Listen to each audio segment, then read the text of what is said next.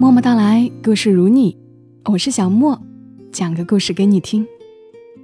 今晚的故事发生在一对父子间，但在他们的故事里，有很多家庭、很多人成长和奋斗的身影。我们一起来听故事。十二岁之前，我都住在乡下爷爷奶奶家。一到晚饭时间，乡间田埂上便到处飘着烧秸秆的甜香味儿。母亲们拉长了嗓门叫娃儿们回家吃饭。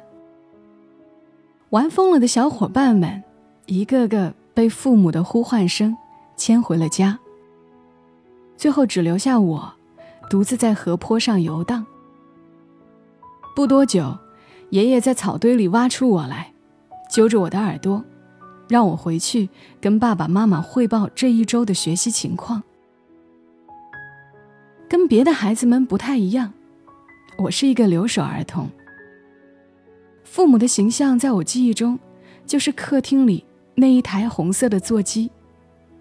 每周末的时候，他们都会打电话过来，问我的学习怎么样，问我。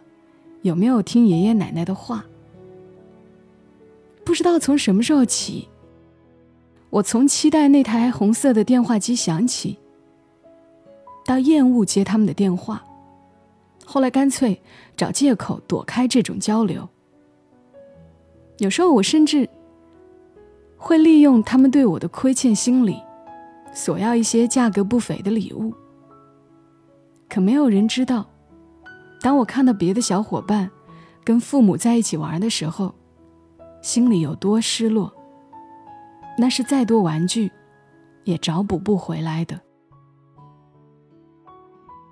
有一年冬天，他们破天荒的在除夕前一天回家了，爸爸妈妈很兴奋，他们把老房子里里外外彻彻底底打扫了一遍。爸爸又端出长木凳。喊我一起写春联。他说：“爸爸在你这个年纪的时候，能给整个村的乡亲们写对联呢。”我抓起笔，在红纸上写下几个歪歪扭扭的字，很快失去耐心，将注意力放到桌上的一盘盘零食上去了。爸爸的脸色阴沉下来，他捉住我的手。让我跟他一起写。也许，是长期积压在心里的不满作祟，我故意将字写得更难看，拖出一条条毛毛虫般的墨迹。爸爸握着我的手越来越用力，关节隐隐泛白，我疼得尖叫起来。他骂：“这就是你学习的结果吗？”你都写的什么鬼画符？我从他手上挣脱开，将墨水毛笔摔了一地，对他吼：“你凭什么要求我？在我刚学写字的时候，你在哪里？在我需要你辅导我作业的时候，你在哪里？你有什么资格要求我？”黑色的墨汁溅了一地，爸爸瞪着我。嘴唇微动，几次想说什么，却住了嘴。他扬起的巴掌，最终颓丧的垂下去。转身，回了卧室。妈妈蹲下身子，把摔了一地的东西捡起来。他们谁也没说话。那天晚上，我早早的上了床。门外有踟蹰的脚步声响起，我赶紧闭上眼装睡。过了一会儿，有人轻轻地推开门走进来，坐在我床头。是爸爸。我窝在被子里一动不动，心想着要跟他对抗到底。可我预期中的训斥和怒骂并没有出现。爸爸坐在那儿一言不发，他的头低低附在胸前。良久后，我发现他竟然在哭，眼泪一股一股的从他眼眶里涌出来。这是我第一次看到爸爸哭。他们走的时候，我还在睡梦里，桌上有一本字帖，一封信。信是爸爸写给我的，他说：“爸爸妈妈都是出生在农村很穷的地方。虽然那时候我成绩很好，可是爷爷奶奶身体不好，爸爸不得已很早就辍学，出来打工。我知道你对我们有怨气，别的孩子都有爸妈陪着，你没有。爸爸妈妈。”也想天天陪着你，可是这样的话，你就没办法上好的学校，住干净的房子，喝到有营养的牛奶。虽然你现在不能理解，可是爸爸妈妈不后悔这样做。不能手把手教你写字，但是我们可以为你报书法班。等工作稳定点了，我们会把你接到身边。爸爸妈妈这辈子，也许没有机会去做自己喜欢的事，但是我们希望自己的孩子有机会选择他喜欢的生活。这封信压在我的日记本里很多年，它伴随着我一步步成长，从班上垫底的学渣，到学习成绩突飞猛进。最后考上自己喜欢的大学和专业，我找到了自己想过的人生。可是，直到我毕业后参加工作，我跟爸爸之间的关系一直都是客气的，甚至生疏的。尽管我早就懂得了他们当初的无奈和付出，可有些话从未说出口。我曾在内心立下豪言壮语，以后。一定要努力挣钱，他们给过我多少爱，我一定要加倍回报。他们用整个青壮年的时光来成就我，我一定要给他们更好的晚年生活。然而现实却是不受控制的，就像一头扎进丛林的小兽，未知和恐惧迎面扑来。我们被催赶着迅速成长、就业、结婚。生子，打拼事业，经营家庭，养育孩子，就像我们曾经的父母一样，背井离乡，用尽全力去拼搏，只为给家人挣到更好的生活，为孩子的成长创造更好的条件。不知不觉，人生已经走完半程，恍然发现。当年在心里悄悄立下的陪伴父母的誓言，其实根本就没有做到。年幼的孩子尚不能独行，呵护他向前的手还不能松开，可父母却在一天天老去，老去，不断老去了。当我回顾四周，人生的浪头。扑面袭来，我们一边呛水，一边自救，根本无暇顾及其他。就像当初只能用电话和礼物补偿我的父母一样，那些在外打拼的人都想多赚一点，再多赚一点，好熬到财务自由，早点能够停下来陪伴家人。哪一个背井离乡的人，不是为了更好的团圆呢？可真正做到财务自由的人，又有几个？那些我们在心里暗自许下的诺言，大多数时候，都变成了一个个无法兑现的电话和信息。爸妈，今年工作太忙，就不回去过年了。这个月要出差，下次再回去跟你们吃饭。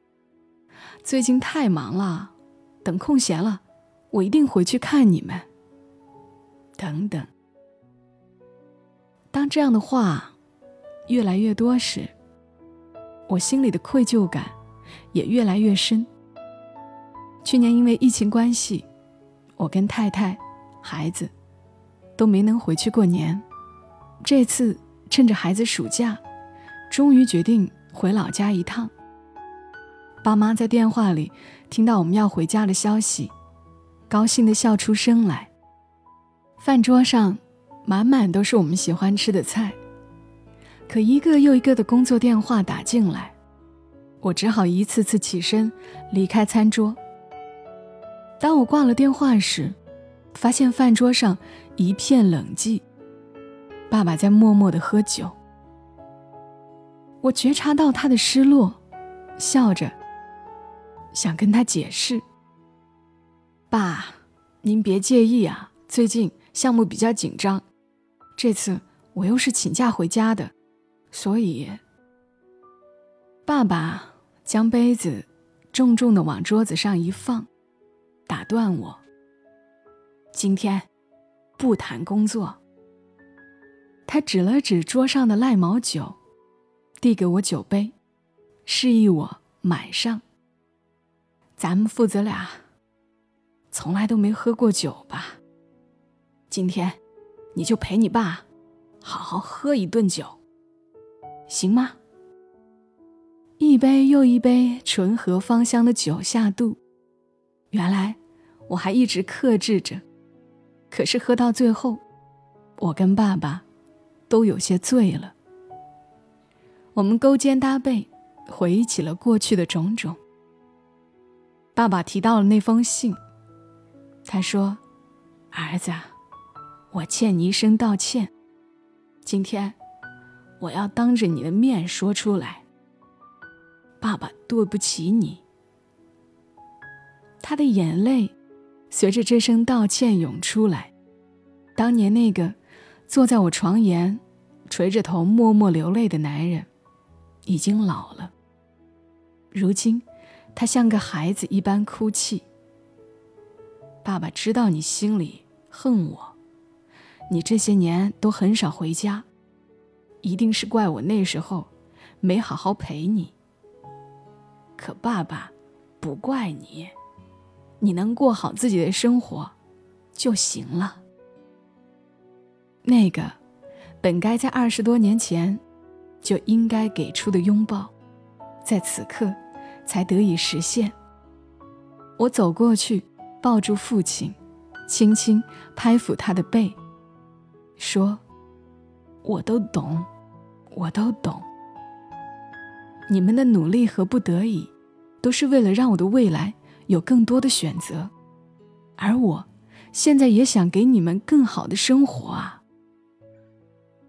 我跟父亲抱在一起，痛痛快快的哭了一场，父子俩曾经的隔阂烟消云散。五岁的儿子在旁边拍着手笑，爸爸哭了，爷爷也哭了，羞羞。我抱住他胖乎乎的身子。在他脸上啃了一口，说：“爸爸被酒呛了，才没有哭呢。”那一刻，我感觉到所有的艰辛和努力都是值得的，只为今天的团圆与和解。人间相隔四方的人，终于坐到了一张桌上，天上是一家人的月亮。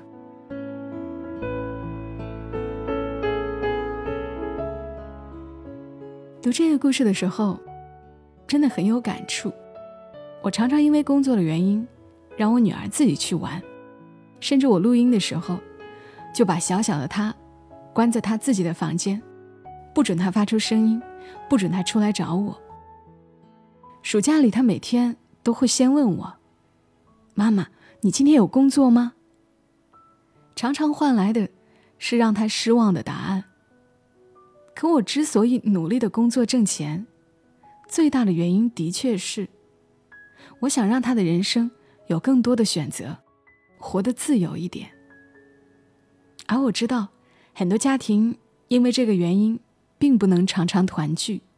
但只要有机会坐在一起吃个饭，我们一定要好好聊一聊，敞开心扉，不要让距离、让忙碌，阻断了家人之间的情感连接。在中国人眼里，好酒，得跟自己最珍视的人分享，而家人永远是我们的心头之重。酒，在另一个层面，似乎也意味着团圆与喜悦。对每一个在外打拼事业的人来说，亲人之间团圆的喜悦与快乐，可以抚慰我们所有的辛劳和委屈。靠着这一点醇香和希望，我们才能应对生活的种种坎坷和艰难。赖毛酒浓，情更浓。时光封存的馥郁芬芳，岁月凝聚的味道，给在外打拼的你我深深的慰藉。世界羽联官方合作伙伴贵州茅台酒股份有限公司出品，赖毛酒，愿大家的人生都有得选。九月一号到九号，苏宁易购赖毛会员购买传承蓝两箱，最高返券三百六十元，两箱端取返券一百二十元。我是小莫。谢谢你听到我，也要提醒听节目的未成年人，请勿饮酒哦。祝你今晚好梦，小莫在深圳和你说晚安。